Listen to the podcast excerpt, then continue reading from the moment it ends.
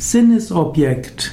Sinnesobjekt ist das, was in der spirituellen und religiösen Literatur als etwas dargestellt wird, was man mit den Sinnen wahrnehmen kann. Wir leben in dem Normalbewusstsein in der Welt der Sinnesobjekte.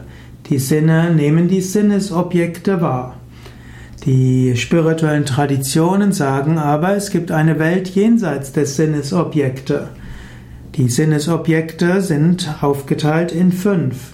Die ganze Welt hm, wird von unseren Sinnen aufgeteilt in das, was gesehen werden kann, das Sichtbare, was gehört werden kann, das Hörbare, was gerochen werden kann, das Riechbare, das geschmeckt werden kann, das Schmeckbare und das, was getastet, gefühlt werden kann, das Tastbare, das Fühlbare. In diesem Sinn, alles, was durch die Sinne wahrgenommen werden kann, sind die Sinnesobjekte.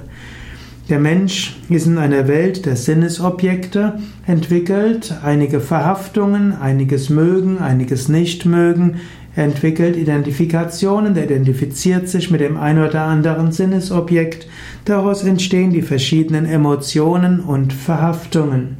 Es gilt, über die Welt der Sinnesobjekte hinauszukommen um das zu erfahren, was man wirklich ist.